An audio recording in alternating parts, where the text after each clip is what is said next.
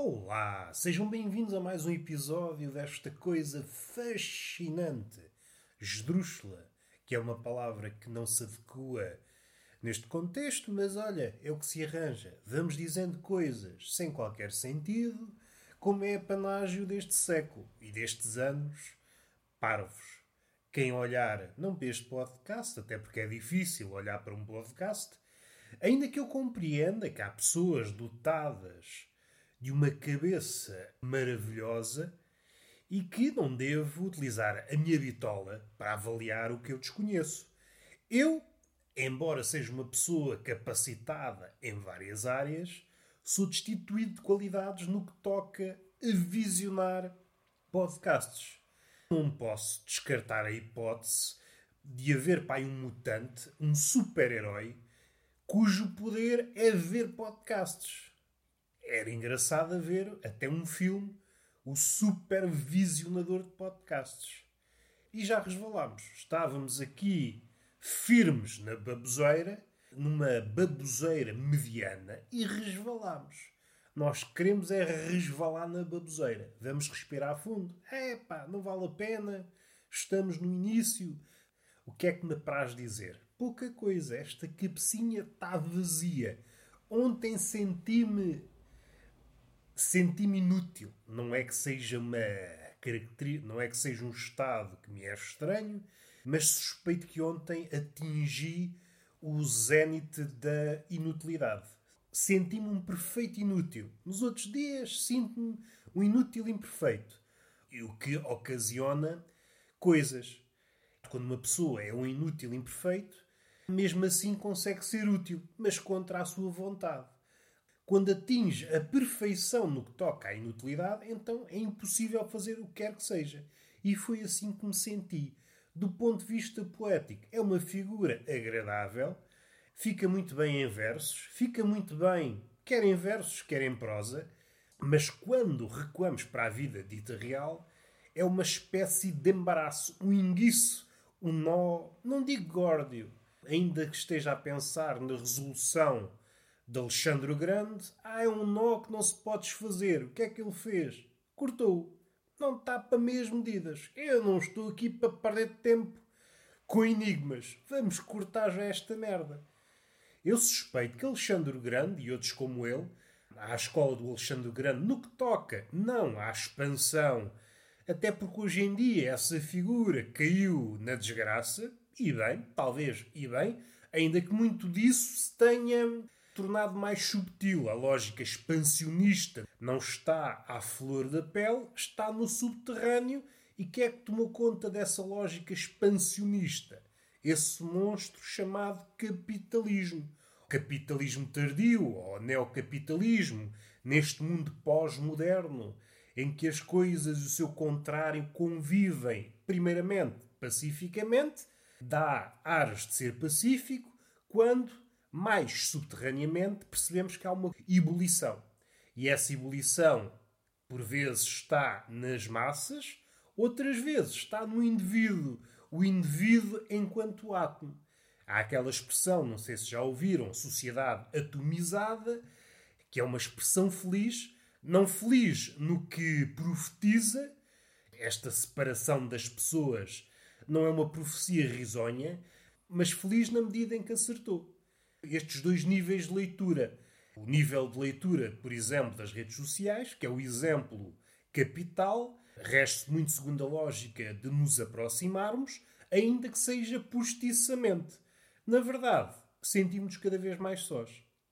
E é estes dois mundos que convivem, não sei se lado a lado, se um em cima do outro ou se um mascara o outro. E estes conflitos interiores que graçam dentro do bichinho homem, uns mais, outros menos, outros com nome, outros sem nome. Há pessoas que hum, já atribuíram nome a esses, esses problemas todos e há outras pessoas que ainda não conseguiram apurar.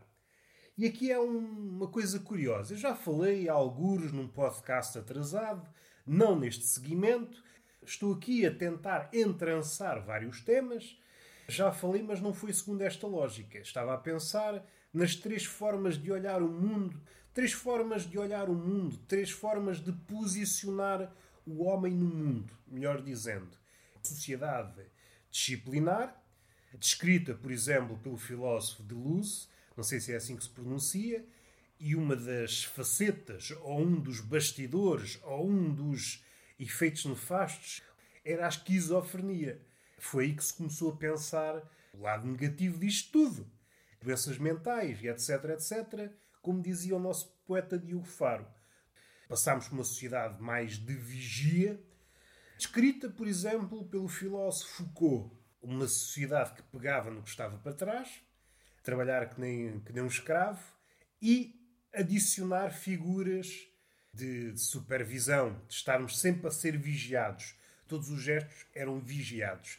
E agora estamos numa terceira, numa terceira, numa terceira sociedade que é uma mistura das duas, em que os vigias e os escravos e o senhor por vezes são a mesma pessoa. Nós somos aquele que trabalha e somos aquele que nos vigia. E isto causa aqui hum, o aparecimento não de doenças limite como a esquizofrenia, mas doenças do foro mental como a depressão, a ansiedade, burnout, etc, etc, etc, como diz o nosso poeta Diogo Faro. No grosso da coisa, as mesmas questões permanecem por resolver, o monstro continua por aí a fazer das suas.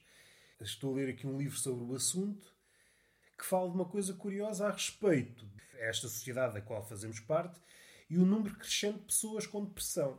Há aqui uma ligação direta entre eh, o sistema em que estamos inseridos e o aumento dos casos de depressão. Podia falar de outras doenças mentais, mas a depressão está mais, mais bem documentada, parece-me. E há aqui um caso curioso: o sistema engendra pessoas doentes, causa a doença, mas como é tão flexível, e aqui a flexibilidade e o ser flexível está presente em várias esferas, quer no trabalho, mas se for visto com cautela, é um termo que causa arrepios.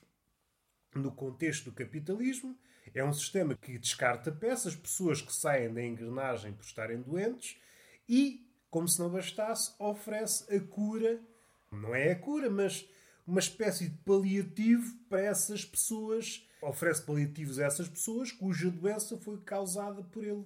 Se víssemos o capitalismo como uma fada, é uma fada, grosso modo, uma fada do bem e uma fada do mal. Se bem que aqui podíamos ir um bocadinho mais fundo.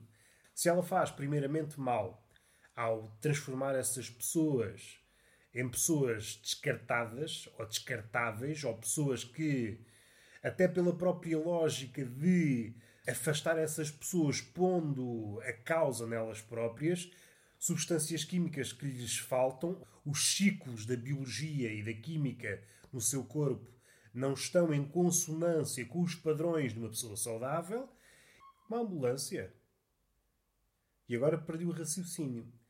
É uma lógica nefasta. Se levarmos isto para, para o início da escravatura, é como se o senhor desse com o chicote no escravo, dava-lhe ali as chicotadas e de seguida vendia-lhe uma pomada até mesmo a ciência vai um pouco. vai só à superfície, percebe a química, mas não se detém a perceber o porquê daquilo acontecer. Este lado omnívoro é omnívoro, mas é repulsivamente omnívoro. Como vivos e mortos, oferece o veneno e a cura. Este lado flexível, medonhamente flexível, não permite ao homem a sair deste círculo que o envenena. O círculo está sempre a crescer e, por mais que ele ande, o círculo expande a uma velocidade superior ao do seu movimento. E é neste tom que acabamos o podcast de hoje. Um desabafozinho. Beijinho na boca, palmada pedagógica numa das nádegas e até à próxima.